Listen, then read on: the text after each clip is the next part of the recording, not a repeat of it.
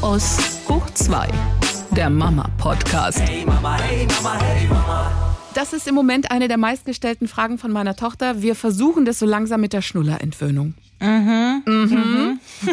Seid ihr da schon erfolgreich gewesen? Nee, nein. Und das ist auch ähm, eine der wenigen Sachen, die ich wirklich online verberge äh, wenn mein Kind einen Schnuller drin hat, weil dann da, da kommen, also ich krieg wenig Hate oder so ab meistens, aber beim Schnuller kommen immer neunmal kluge Mütter um die Ecke und sagen, oh, äh, okay. schlecht für die Zähne, wie alt sind deine Kinder? Das ist heftig. Also da mischen sich immer unfassbar viele ein. Großer und, Gesprächsbedarf. Ja, absolut. Widmen wir uns mal dem Thema Schnuller, Schnullerfee und wann ist der richtige Zeitpunkt für den Entzug?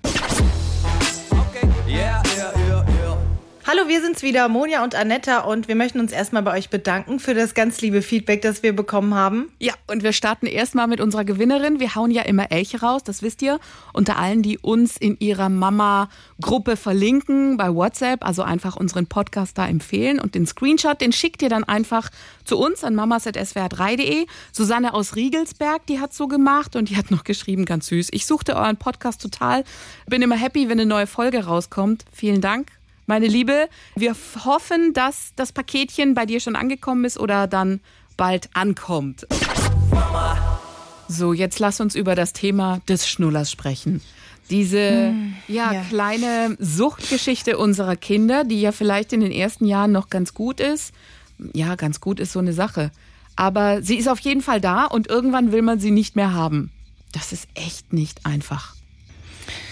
Ja, wo fangen wir denn da an?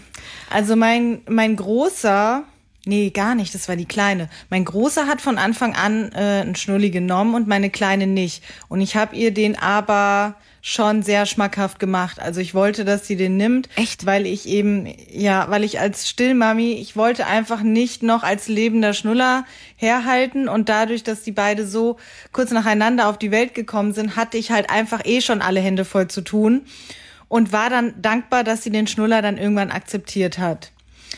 Und seitdem sind meine Kinder absolute Schnuller-Fans und haben immer noch ein extremes Saugbedürfnis.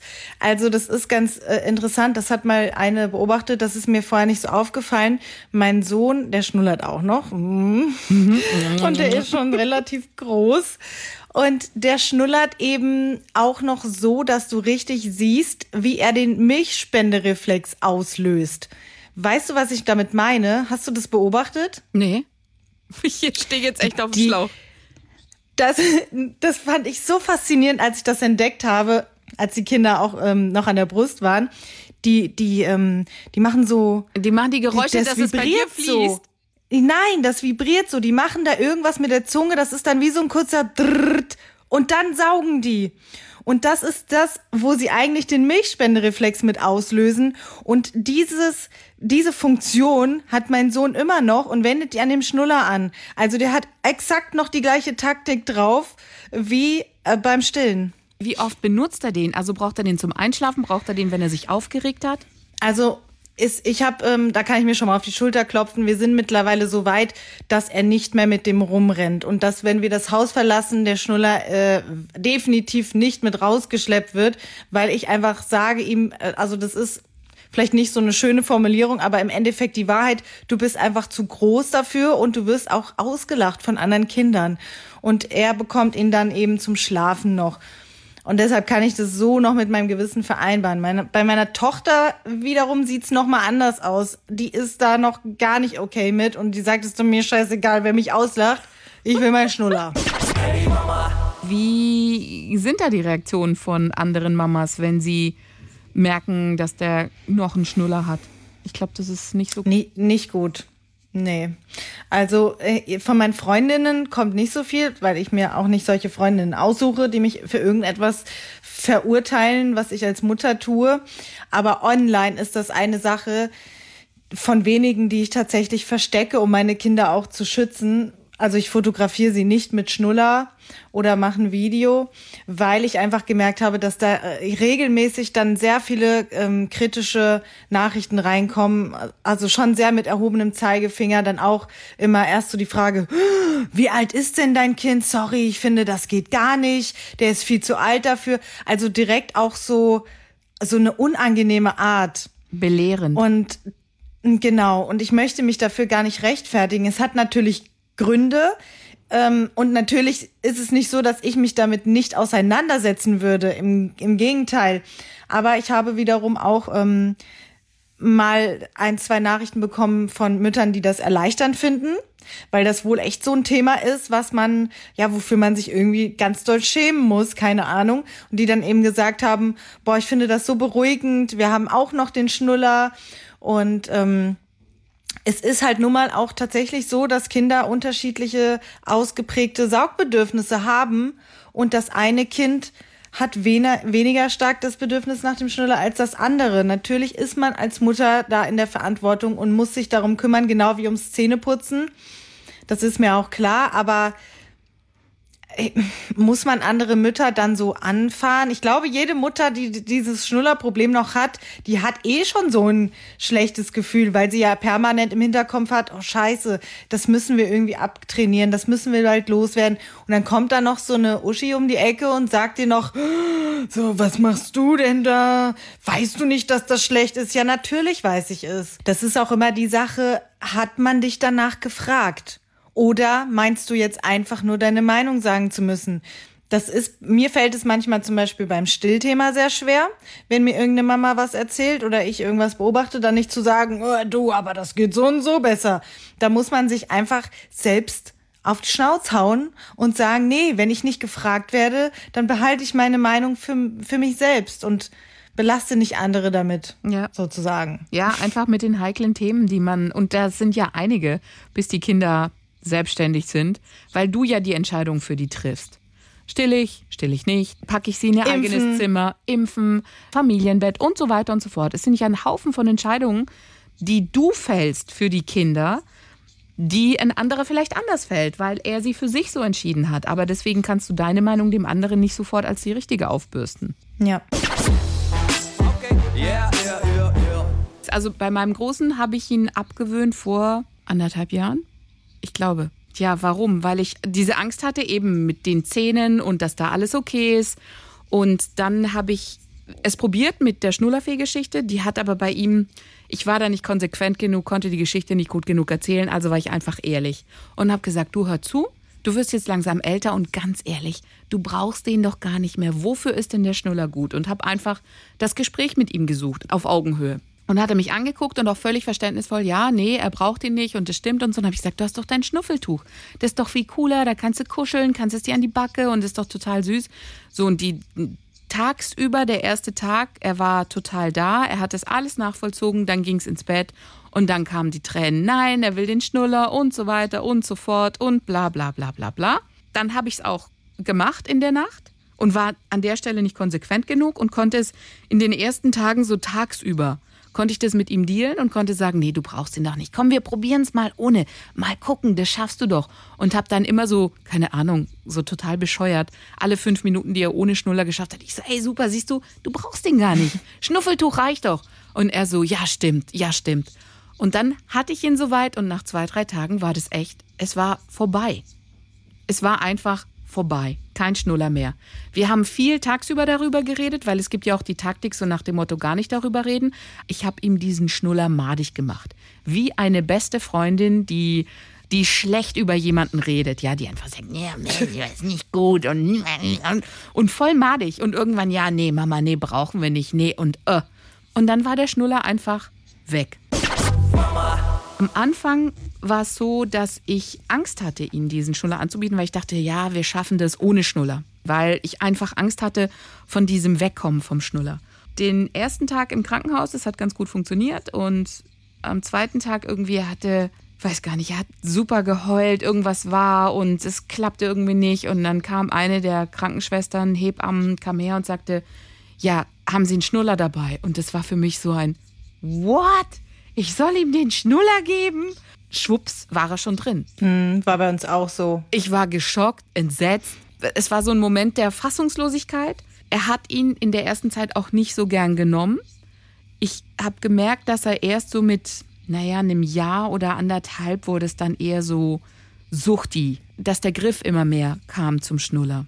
Und so, ich glaube, so ein Höhepunkt war so mit zwei Jahren, zweieinhalb, dass du auch, dass die auch so im normalen Spazieren gehen, weißt du, so, bub, der Schnuller war mhm. drin. Und so dieses normale Spielen, ja. bub, immer mit dem Schnuller. Und dann fängt das Reden an, auch mit Schnuller. Und dann dachte ich, nee, das ist doch doof. Und da habe ich dann angefangen, so langsam diesen Schnuller madig zu machen. Diese, diese Krankenhausgeschichte habe ich öfter schon mitbekommen. Und wenn das einem wichtig ist, ist es, glaube ich, eine gute Idee, wenn man das schon von vornherein so kommuniziert, dass sie das einfach wissen, dass man das nicht möchte. Aber bei mir war es ja nicht der Fall, dass ich das nicht wollte. Ich weiß nicht, was im Endeffekt besser ist oder schlechter. Du hast halt eben mal zwei, drei Jahre deine Ruhe und hast dann das Problem. Aber ich bin halt jemand, ich verschiebe die Probleme von heute gerne auf morgen. Deswegen war ich äh, auf jeden Fall pro Schnuller und muss mich jetzt darum kümmern. Ich war halt in dem Sinne pro Schnuller dann irgendwann, als mir jemand erzählte, du, die Alternative ist, er nimmt seinen Daumen. Und das war für mich die ja. Horrorversion, weil, oh. ja, weil wenn du einen Daumen nimmst, da, da denke ich dann halt, oh, wie kriege ich denn den Daumen wieder abgewöhnt? Also, weil den führt er ja immer mit sich rum und den kann ich ja auch, also kann ich schwieriger schlecht machen. Ich meine, klar kriegst du das auch irgendwann weg, aber ich bin halt ein tierischer Angsthase. Und dann habe ich gesagt, okay, alles klar, dann arbeiten wir halt mit Schnuller. Ja, zumal der Daumen ja auch den Gaumen noch mehr verformt und ähm, ich tatsächlich auch schon von Erwachsenen gehört habe, die immer noch am Daumen lutschen. Echt? Okay. Ja, ich habe mal so eine lustige Geschichte mitbekommen. Da hat äh, eine Frau ein Date gehabt mhm. und nachts hat sie den Typen beobachtet und der hat am Daumen gelutscht. Oh, heftig, oder? Oh. Und das ist wahrscheinlich auch bei solchen dann unbewusst. Ich meine, die schlafen ja. ja. Irgendwie auch süß, aber irgendwie auch extrem abartig. Okay. Yeah, yeah, yeah, yeah. Ah, ja, und wie war's bei deiner Tochter? Ja, bei der Melli war es vom Prinzip so, dass die Hebamme witzigerweise irgendwann, wir waren in dem Unterricht, in der, äh, was war denn das, Babymassage, glaube ich. Da hat die Melli hat dann irgendwie geweint und ich hatte den neuen Schnuller dabei, aber noch nicht eingesetzt, weil ich dachte, mal gucken, wie lange das geht. Und dann sagte sie, ja, die weint doch und bla. Und dann hat sie den Schnuller gesehen und schwupps, dupp, war er drin. Und ich weiß noch, der Augenblick, so die Melli guckte mich an und so, was habe ich da im Mund? Und ich guckte das Kind an und guckte die Hebamme an und dachte, okay, alles klar, jetzt sind wir drauf. Äh, jetzt geht halt Spiel Nummer zwei los. Hey Bei der Melli ist es so, dass die schon sehr gut spricht. Und ich merke, dass dieses Sprechen mit Schnuller nochmal halt anders ist. das ist dann immer so, und ich so, nimm den Schnuller raus beim Sprechen. Und jetzt versuche ich hier halt madig zu machen und sag, Melli, man versteht dich nicht, wenn du einen Schnuller drin hast und so weiter und so fort. Zudem kommt bei ihr, dass diese Milchzähne, die hat schon eine Lücke, eine große, weil auch ein Zahn, ein Milchzahn noch nicht gekommen ist. Ich weiß auch gar nicht, ob der noch kommt, aber einer fehlt noch. Und dadurch ist vorne die Lücke einfach ein bisschen größer. Und da habe ich dann einfach Angst, dass durch den Schnuller dass der halt nochmal diese Lücke verstärkt und ja, ich stelle mir dann halt alles Mögliche darunter vor. Deswegen bin ich der Meinung, dass der Schnuller recht früh weg sollte bei ihr. Und ich habe auch mit ihr das gleiche Gespräch geführt wie mit Nico. Hab's mal kurz mit der Schnullerfee probiert, aber dann dachte ich, nee, irgendwie, da kann ich ehrlicher zu ihr sein und einfach sagen, komm Melli, das Ganze gibt krumme Zähne und du brauchst ihn doch gar nicht, du bist doch schon so eine große Maus und guck doch mal, du hast ein Schnuffeltuch. Es war ganz süß, weil die Erzieherin im Kindergarten mir dann erzählt hat, ja, äh, sie hat mir erzählt, dass der Schnuller krumme Zähne gibt. Und dann dachte ich, okay, es arbeitet schon in ihr, aber wir sind noch nicht so weit. Ich sage dann immer, der Schnuller muss sich ausruhen, der muss auch schlafen, den kannst du jetzt nicht immer wecken. Und dann sind, ja, Schnulli, Schnulli, Schnulli. Und dann sage ich, wenn du dich schlafen legst und wenn du deine Augen ganz schwer werden, dann kommt der Schnulli und hilft dir. Aber davor brauchst du ihn doch nicht, weil die auch so eine Tendenz hatte, weißt du, so, ich werde wach, bumm, Schnuller im Mund und damit laufe ich dann den ganzen Tag durch. Und das finde ich zu viel. Es ist so eine Gewohnheit geworden und da möchte ich gegenarbeiten einfach, dass der Schnuller nicht mehr zum Standard wird. Wir werden wach, wir trinken was und bam kommt der Schnuller in den Mund. Mama. Ich denke, dass das eine ganz gute Strategie ist, den Kindern das wirklich ehrlich zu sagen, weil ich sehe das ja auch bei meinem Sohn, der den freiwillig dann einfach weglegt, wenn wir irgendwie rausgehen oder sowas. Und ich habe es ja auch mal mit der Schnullerfee versucht, aber da war seine Antwort, nachdem ich ihm das alles erklärt habe, du kriegst dann ein Geschenk gebracht und so. Ich hasse die Schnullerfee. Klar bin ich Fan von wer auch immer so Nikolaus, Weihnachtsmann und Geschichten und Fristen. wer auch immer die Verantwortung trägt. Ja, genau, wer auch immer die Verantwortung trägt. Weißt du, aber mit der Schnullerfee habe ich mich irgendwie noch nicht so angefreundet. Ich, ich denke dann, ja, okay, die kommt und da gibt es ja dann ganz viele Geschichten. Ich finde die auch alle interessant und super kreativ und spannend. Ich habe schon von der Schnullerfee gehört, wo die Schnuller an den Baum gehängt worden sind. Und dann ging der Vater raus abends und hat die ganzen Schnuller eingesammelt, damit man dann am nächsten Morgen sagen kann, ah, die war da und hat sie vom Baum geholt. Dann habe ich die Variante gehört mit einem Boot, also im Urlaub, wenn man im Urlaub ist mit den Kindern, dass man dann sagt, ja, wir packen die jetzt aufs Boot und die Schnullerfee nimmt die dann im Meer in Empfang, weißt du, so alle Schnuller weg. Das finde ich schon alles sehr goldig und sehr süß, aber ich denke, sie können doch auch schon stark sein und die Entscheidung selber treffen. Dass die von sich aus sagen, stimmt, ich brauche es ja. nicht.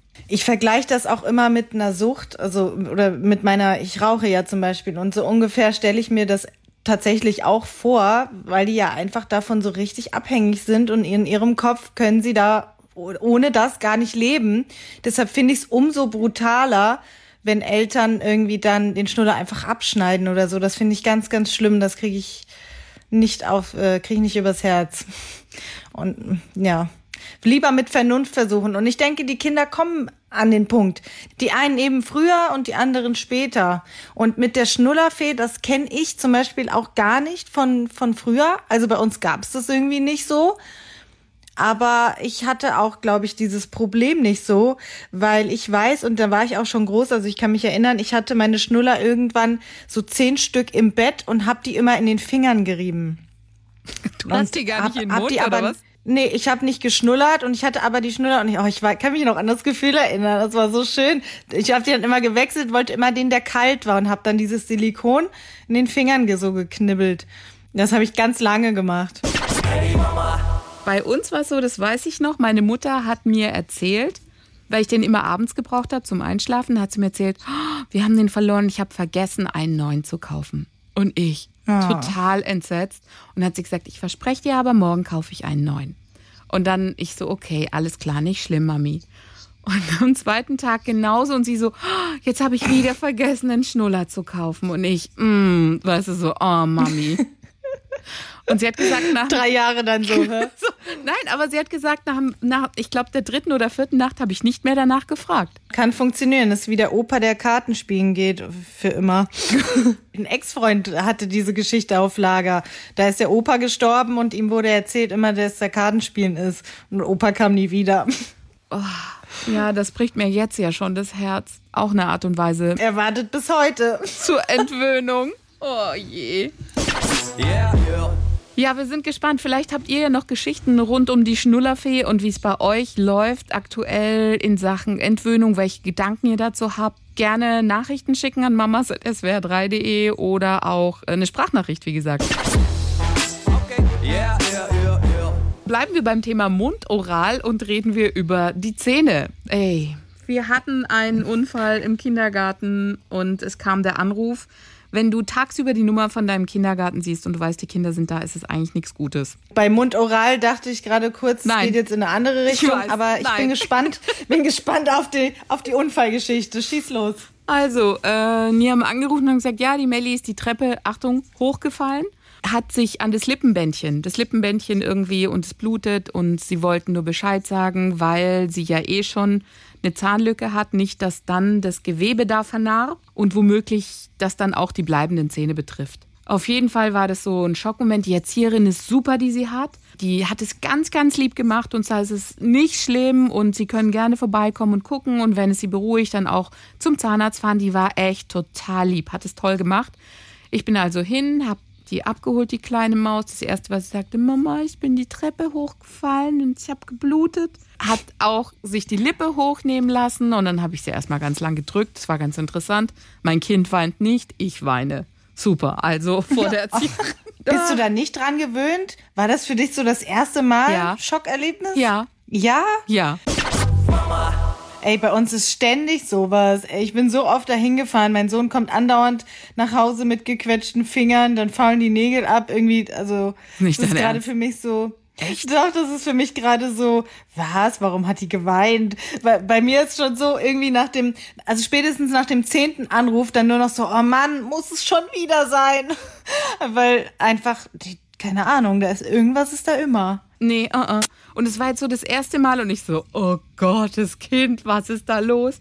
Jetzt erste Variante, kriegst du schnell einen Termin beim Zahnarzt und so weiter und so fort. Vor allen Dingen, die Kleine ist jetzt nicht unbedingt arztaffin, mag jetzt nicht unbedingt Ärzte. Und wir hatten ja auch äh, erst die Grippeschutzimpfung hinter uns. Also sie hatte keine guten Erinnerungen an Arztbesuche. Und dann war so das erste von ihr, wir gehen aber nicht zum Doktor. Ich so, nee, nee, wir gehen zu einer Zahnärztin. Da ist der Papa auch und die Mama auch. Und ich habe nur halb gelogen. Ich habe gesagt, eine Zahnärztin, obwohl es ein Zahnarzt ist. Hey Mama. Standen wir also unten auf dem Parkplatz und ich sagte so, geh mal hoch. Dann will ich sie aus dem Auto holen und dann fängt sie an zu weinen. Und nein, und sie will nicht und nein. Und weißt du, so Passanten laufen vorbei, sehen nur, wie du an dem Kind rumnestelst und gucken schon ins Auto rein, was ist da los. Dann habe ich gesagt, pass auf, wir fahren weiter. Sind wir da spazieren gelaufen ein bisschen. Dann habe ich gesagt, das ist doch alles nicht schlimm.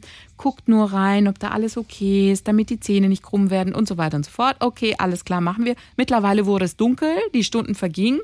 Wir haben in der Zwischenzeit noch ihren Bruder vom Kindergarten abgeholt, weil ich gesagt habe, vielleicht hilft es ja, wenn der Bruder mitkommt. Also bin ich dann mit zwei Kindern zum Zahnarzt. Dann durften sie erstmal in der Schatztruhe sich da ein Geschenk aussuchen, so ein kleines. Wir gehen zum Behandlungsstuhl. Mama setzt sich hin, nimmt die Tochter auf den Arm. Die Zahnarzthelferin kommt und sie ganz süß zeigt ihre Zähne und die, ah ja, ich sehe, es kann sein, dass das Lippenbändchen ein bisschen angerissen ist. Der Zahnarzt kommt rein. Das war's. Der Mund blieb zu. Und ich, oh, äh, ja genau, und ich so, ja, also, und er so, ja, was ist denn passiert? Ich so, ja, sie ist die Treppe hochgefallen, ja, und der Zahn wackelte, ich so, keine Ahnung, ich konnte noch nicht reingreifen, mhm, alles klar. Und dann hat er mir einfach nur erzählt, was alles sein kann. Daraufhin wurde mir schlecht. Weil er so, ja, es kann natürlich sein, dass es den Zahn so getroffen hat, dass er abstirbt. Ich so, äh, wann merke ich, dass ein Zahn abstirbt? Ja, also so nach ein paar Monaten wird er dann schwarz. Ja, jetzt könne man aber sowieso noch nichts machen und klopfte ihr so auf die Schulter, aber da war es bei Melly schon vorbei. Das war kein Match. Der Zahnarzt und sie, das hat nicht funktioniert. Und das war unser Besuch beim Zahnarzt mit Zähnen. Sie hat den Mund nicht aufgekriegt, er konnte nichts machen, mir nur erzählen, was alles sein kann von Sachen, von Optionen, die du einfach so nicht hören willst. Aber es ist halt die Realität, da musst du halt durch. Yeah. Wir hatten früher einen Zahnarzt genau in unserer Straße, also zu Fuß zu erreichen, aber unsere Eltern konnten da nicht mit uns hingehen, weil wir den gehasst haben. Das weiß ich noch, ja. Meine Schwester wollte dem immer die Finger abbeißen. Ja, aber ich verstehe nicht warum. Ich versuche den Kindern klarzumachen, dass der Zahnarzt überhaupt nichts Böses ist, weil ich ja der Meinung bin, dass wir diejenigen sind, die die Angst reinpacken, nach dem Motto, uh, wir müssen zum Zahnarzt, sondern ich, ich nehme das als voll normal. Ich habe auch so einen kleinen Spiegelding, ähm, den man sich da in den Mund reinschiebt und da dürfen sie regelmäßig mitspielen, damit sie sich schon mal dran gewöhnen, was der Zahnarzt so macht, mit diesem Spiegel da reingucken. Es funktioniert bei ihr null. Unser Zahnarzt damals, der war halt auch ein Arsch. Also okay. der war sehr, der war nicht gut mit uns Kindern, sagen wir mal so. Aber ich gehe mal nicht davon aus, dass du zu einem unsympathischen Arzt gehst. Nee. Deswegen vielleicht hat sie es einfach nicht so mit Männern. Ich ja. weiß nicht. Sie hat es im Moment, glaube ich, echt nicht mit Ärzten. Und das muss ich, da muss ich echt dran arbeiten. Weil beim Nico ist das gar kein Problem. Da war irgendwie, wir mussten noch mal kurz, ich glaube wegen der Warze, die er hatte am Finger, sind wir kurz hin, er hallo, bla bla, spielen, ähm, ganz cool, antworten auf alles. Und bei ihr ich habe sie dann mitgenommen, damit sie sieht, wie entspannt es ist beim Arzt. Und wir haben echt einen wirklich saucoolen Hausarzt für die Kinder. Und sie echt nur in der Ecke schnullerte wie wahnsinnig, hielt ihr Schnuffeltuch fest und war völlig panisch nach dem Motto, ja, er guckt mich aber nicht an. Aber ich sage, nein, er guckt dich nicht an, es ist alles cool. Aber ich glaube, diese, diese, wir haben so eine Grippeschutzimpfung in die Nase reingemacht, das äh, hat sie einfach noch im Kopf. Sie vergisst nichts. Sie hat da echt ein Elefantengehirn. Ist bei uns lustigerweise aber ganz genauso. Der Große ist vernünftig und lässt alles mit sich machen, weil er weiß, er muss. Und die Kleine ist auch so sehr super am Weinen und so. Also die hat auch richtig Angst. Vielleicht kommt es einfach, wenn die noch ein Jahr älter sind oder so. Wir, wir haben ja zum Glück noch das Privileg der Milchzähne. Da, deshalb, da erinnere ich mich immer an meinen Vater, der immer gesagt hat, ach, dann gibt's noch eine zweite Chance. Wenn die ersten nichts werden. Also Unfälle ist bei uns echt auch alles. Also im Kindergarten meistens der Große. Und als ich noch zur Umschulung gefahren bin, war das natürlich fatal. Dann haben die mich immer angerufen. Ich war 40 Minuten entfernt und musste dann alles stehen und liegen lassen. Ja, letztendlich habe ich es ja auch nicht geschafft. wegen, den, wegen den Kindern und allen. Das war einfach, ja, zu viel. Aber diese Unfallgeschichte, die bringt mich insofern nicht mehr aus der Ruhe, weil passiert halt. Ich finde es tatsächlich dann eher ärgerlicher, dass man dann wirklich alles, was man gerade tut, stehen und liegen lassen muss und dahin fährt, um dann vielleicht am Ende nicht mal was Schlimmes zu haben. Natürlich müssen die auf Nummer sicher gehen, äh, wenn was sein könnte, mhm. aber es nervt trotzdem. Ihr habt aber noch ja. alle Zähne. Meine Tochter hat ein Stückchen ab. Und ich weiß gerade gar nicht mehr genau, wie das passiert ist. Ich glaube, das war der Vater. Ich glaube, also nicht der Vater hat ihn rausgeschlagen. Ich glaube, der hatte die Aufsichtspflicht. Ich glaube, da hat sie sich einfach ist sie super blöd gefallen und hat sich vorne am Schneidezahn dann damals so eine Kante rausgehauen und das war auch richtig richtig spitz und hat sich dann aber so abgenutzt und jetzt hat sie halt eben so eine kleine Kerbe unten drinne was ich jetzt ja nicht schlimm finde. Am Anfang natürlich war ich so traurig, so oh, deine schönen Zähne, weißt du so, mhm. ich habe dich so gemacht und jetzt geht was an dir kaputt. Das war irgendwie ganz ganz blöd, weil das halt ja nicht mehr ist ja kein Rohstoff, der wieder nachwächst, ist halt jetzt der Zahn so, da ja. ist halt was ab. Ach, Aber ja, bleibt ja nicht, da kommen ja neue nach und dann ist ist der abgehackte Zahn auch weg. Ja, neue kleine Rubrik, äh, die wir einführen könnten, jetzt wo es für viele Eltern wieder heißt, Kids zu Hause bespaßen.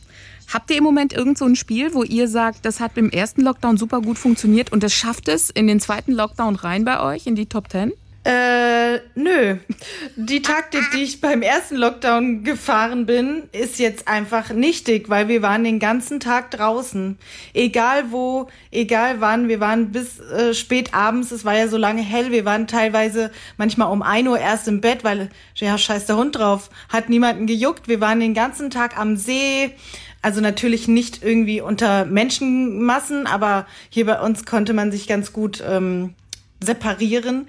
Und im Feld und im Schreber, nee, nicht Schrebergarten, Mietgarten, naja, im Garten halt, den wir mitbenutzt haben, den es ja jetzt so auch nicht mehr gibt, wobei wir ausgestiegen sind mit den Schwiegereltern und so, das war alles nicht so, hat nicht so funktioniert. Da war die Vorstellung wieder mal schöner als dann die Realität. Jedenfalls haben wir das ja jetzt alles nicht mehr. Natürlich kann man irgendwie rausgehen, aber nach einer halben Stunde fallen dir die Ohren ab und es ist natürlich bei weitem nicht so schön wie im Sommer irgendwie im Wald oder so. Und ja. Also, dann machen ja. wir es folgendermaßen. Äh, 07221 2011 gerne auch eine Sprachnachricht oder ihr schickt uns eine Mail an mamas.swr3.de, wer so gute Tipps hat. Ein paar sind ja auch schon von euch ähm, reingekommen. Hier zum Beispiel, das fand ich eigentlich ganz schön, man könnte ein bisschen Shopping Queen nachspielen. Ja, hallo, hier ist die Daniela aus Neuhausen im Enzkreis. Wir hatten an Ostern, also im Osterlockdown, die Idee mit den Kindern meiner Schwester zusammen, übers Handy Shopping Queen nachzuspielen. Da war die Familie meiner Schwester, hat im Prinzip den Guido Maria gegeben, haben sich auch so verkleidet und haben uns da eine Aufgabe gestellt und ein Motto ausgedacht, das wir dann aus dem eigenen Kleiderschrank im Prinzip zusammenstellen mussten. Wir haben uns dann dabei gefilmt, wie wir die Outfits ausgesucht haben, wie wir uns geschminkt haben etc. Und diese Filme haben wir dann wieder übers Handy zurück zur Jury im Prinzip geschickt die dann äh, die Bewertung im Prinzip uns wieder zurückgeschickt hat. Also das war ein großer Spaß, denke ich, für beide Seiten. Für dieses Jahr haben wir die Idee, vielleicht irgendwas in ähnlicher Richtung zu machen. Zum Beispiel Kitchen Impossible. Eine Familie kocht was, stellst der anderen vor die Tür und die müssen das versuchen nachzukochen und das wird dann auch bewertet. Viel Spaß dabei. Tschüss. Ja, das ist eine gute Idee. Oder generell vielleicht verkleiden. Ja, man muss halt, man mhm. muss halt nur damit rechnen, dass man hinterher auch wieder alles aufräumen muss, womit wir wieder beim Thema wären. Aber gut, da, ja, da haben sie dann hinterher ja auch noch mal die Zeit. Äh, Deutschlands bestes Kind in Sachen Aufräumen zu spielen. Ja, im ersten Lockdown war man ja noch so motiviert und hat hier Bastelzeug und so. Aber das ist einfach irgendwie durch bei meinen Kindern. Die haben überhaupt keine Lust mehr zu basteln, weil pff, alles schon gehabt halt. Also wer gute Vorschläge hat, gerne schicken und die können wir dann immer präsentieren. Jede Woche neue Vorschläge in unserer kleinen neuen Rubrik. Hey Mama, hey Mama, hey Mama. Das war's für heute von uns und wir lassen euch jetzt alleine mit dem Tweet von Kasminchen, die Dreijährige durfte gestern im Kindergarten das Adventskalendertürchen öffnen und drin war eine Pfeife. Bis gestern hatte ich echt geglaubt, die Erzieherinnen mögen uns.